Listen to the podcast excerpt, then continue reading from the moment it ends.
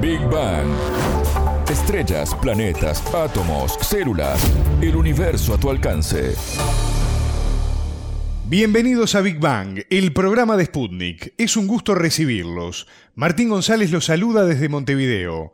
Ya está con nosotros Anabela Paricio. ¿Cómo andas, Anabela? Bienvenida. Bien, Martín, muchas gracias. ¿Qué es el metaverso? Hoy les contamos sobre esta plataforma que promete revolucionar las características de la vida en sociedad y trasladarnos a un mundo virtual. En Big Bang. Temas, preguntas, expertos, para entender el cosmos, para entender la vida, para entender nuestro planeta.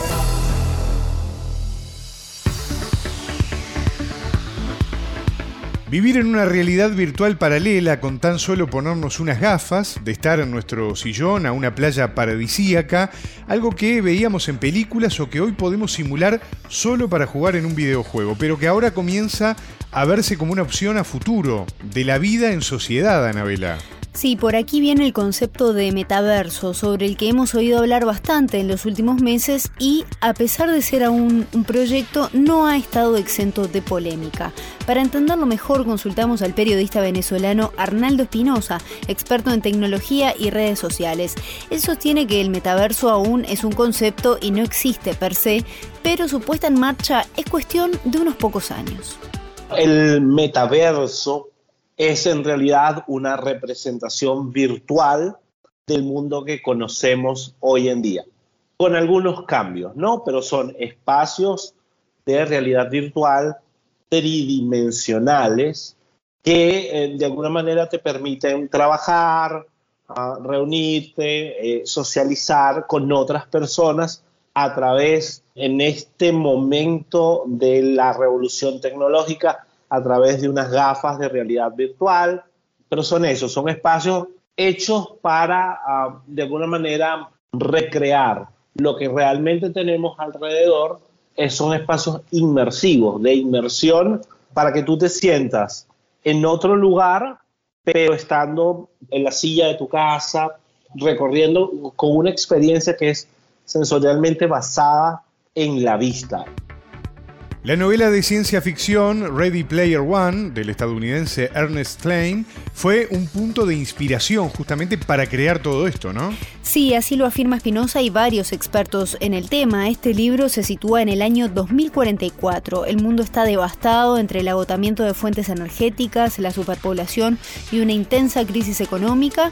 Y un juego de realidad virtual llamado Oasis se convierte en el escape para la población que empieza a dedicar más tiempo en este mundo mundo alternativo que en la Tierra. El personaje Wade Watts se ve inmerso justamente en ese juego en busca de resolver un rompecabezas que lo podría conducir a una gran fortuna. Exacto, Martín. La única forma de sobrevivir es ganar, pero para eso debe resignar su existencia virtual y enfrentarse a la vida real. Así lo señala un resumen de esta historia de ficción que en cierta parte poco a poco comienza a volverse real.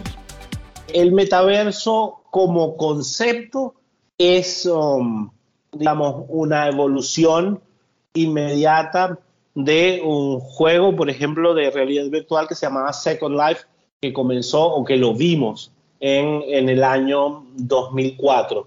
Y um, en este momento tenemos cosas como Decentraland, que son propiedades de mundos virtuales. Por ejemplo, la casa inglesa de subasta Sotheby's en Decentraland tiene una, una réplica de su casa, de, su sede de subastas en Londres, y eso ya existe. Lo que quiere Zuckerberg es, se parece un poco más a lo que hemos visto en la literatura.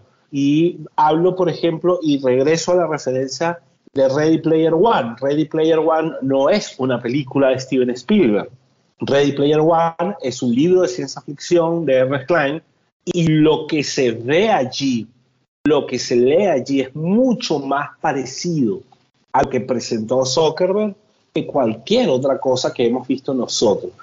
Pero sí, uh, Meta, la empresa madre de Facebook, es la primera que va a desarrollar este tipo de alternativas de realidad virtual. Lo que creo es que esto es mucho más inversivo, va mucho más al modelo de negocio y el modelo económico Se precisan unas gafas de realidad virtual para participar, por lo menos, de estas pruebas iniciales que se están realizando, tal como en algunos videojuegos, ¿no? Así es, Martín, y allí Espinosa marca uno de los primeros inconvenientes que hoy tiene el metaverso para implementarse de forma masiva. Según sus cálculos, unas 100 millones de personas en todo el mundo podrían adquirir estas gafas, pero hoy son unos 2 mil millones los usuarios de Facebook, como para tener una idea de cuánta gente utiliza redes sociales.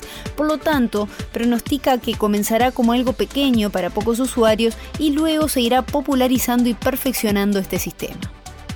Parte de las dificultades que se encuentra, que se va a encontrar el metaverso, son esas, ¿no? O sea, ¿cuánto cuesta entrar al metaverso? Después va, va, va a ser cuánto cuesta mantenerme en el metaverso. Si yo quiero comprar un, un, no sé, una lámpara para mi cuarto que sea solo virtual, ¿con qué dinero la voy a transar? ¿Van a ser las cripto? Va a ser una cripto eh, propia de Facebook, por ejemplo. El avatar es parte de, la experiencia, pero el avatar al mismo tiempo, cuando lo ves, ¿no? No te da una experiencia real. Y yo creo que te da una experiencia como de cómic. Y yo creo que al final eso no es lo que busca Facebook, ¿no? Creo que es un primer paso hacia lo que busca Facebook, una virtualización total de lo que tienes. Y de lo que, cuando digo de lo que tienes, de todo lo que tienes muebles, tus computadores, cuáles son tus gestos faciales. El tema del avatar te demuestra que todavía no estamos allí, ¿no? Que todavía te falta evolucionar. Pero bueno, de nuevo, esto es... Facebook comenzó siendo de Facebook, ¿no? Y era solo en Harvard, por ejemplo. Y yo creo que esto va a pasar de nuevo en los metaversos, ¿no? Justamente esto viene de la mano de los diferentes niveles de acceso a Internet que están disponibles hoy en todo el mundo, un freno importante para poder hacer masivo el uso del metaverso, ¿no? Sí, el experto en tecnología también profundizó sobre este punto. El gran dilema del, del metaverso para llegar a la realidad es a cuánta gente quiero comenzar a impactar inmediatamente, mientras nuestras velocidades de conexión a Internet para poder, por ejemplo, escanear una habitación y poder llevarla a la realidad virtual eh, no estén allí en gran parte del mundo, pues no va a ser una apuesta popular como lo fue, por ejemplo, Facebook a finales de la década de los 2000. Pero la tecnología ya está. Yo creo que la decisión para, de alguna manera, terminar de implementar una revolución en Internet como esta está en cuánta gente quiero impactar de principio, ¿no? ¿Y cuáles son las reglas también? Porque tenemos mm, un segundo dilema, que es el dilema de la privacidad de nuestros datos, ¿no? Si nosotros, por ejemplo, vamos a escanear una habitación como mi habitación para replicarla en el metaverso, ¿a dónde van esos datos? ¿Quién va a beneficiarse de todo lo que se ve allí, de mis cuadros, de cómo pongo yo mi mobiliario, por ejemplo? Entonces creo que estamos a unos tres o cuatro años de una buena primera iteración, pero con muchísimos huecos de cómo debe operar un universo de realidad virtual como el metaverso. Espinosa menciona aquí algo que puso en tela de juicio el metaverso y es la seguridad de la información personal, la protección de datos como la conocemos, ¿no? Claro, Martín, porque nosotros estamos plasmando toda nuestra vida en un mundo virtual que es manejado por las empresas que hoy dominan el tráfico online, como lo es Facebook, Google o Apple. Pero el problema aquí es que no se logra acordar todavía cómo regular este punto, así lo explicó el experto. La InfoSec, la rama que lleva toda esta parte de seguridad, se ha venido preocupando más y más cada día, pero aún tenemos hoyos, hoyos eh, inmensos en tema de, de, protección de data. Meta, la compañía madre de Facebook, está siendo, está bajo escrutinio por múltiples frentes en el caso de protección de datos. Y aunque haya empresas como Apple que de alguna manera han incorporado filtros de seguridad para la no venta o el no uso o el no rastreo de datos, estamos muy, muy lejos yo creo que parte de las revelaciones de Frances Haugen, que fue eh, el whistleblower de Facebook en el caso Facebook Papers, están precisamente todavía siendo analizadas. Pero yo creo que de allí va a salir un buen primer paso de regulación hacia estas compañías lo que pueden hacer. Porque estas son las compañías que están desarrollando los metaversos. Estas revelaciones de Facebook Papers, en el caso de Estados Unidos, van a crear un marco regulatorio que es muy probable que Europa lo siga el marco regulatorio, pero de nuevo las leyes nacionales te protegen hasta, hasta cierto punto. Y hay sociedades donde ese debate aún no existe. Por ejemplo, América Latina, Brasil, parte de Europa del Este, el sureste de Asia. Ese es un debate. Entonces vamos a ver explotación de privacidad de datos en algunas partes del mundo cuando ya la fuente primaria de datos, sobre todo consumidores con alto poder adquisitivo, Poner en práctica este sistema de mundo virtual también ensancharía la brecha digital a nivel mundial, ¿no? Sí, precisamente Espinosa considera que tendremos revoluciones a dos velocidades. Más rápida en países más desarrollados y en otros con problemas de conectividad, como América Latina o África subsahariana, las empresas podrán obtener más datos mientras las autoridades debaten cómo regular efectivamente este sistema que nos va a plantear un cambio también como sociedad y como personas nos parecemos más al futuro que planteamos. Sin embargo, tenemos limitaciones, limitaciones económicas, limitaciones de infraestructura.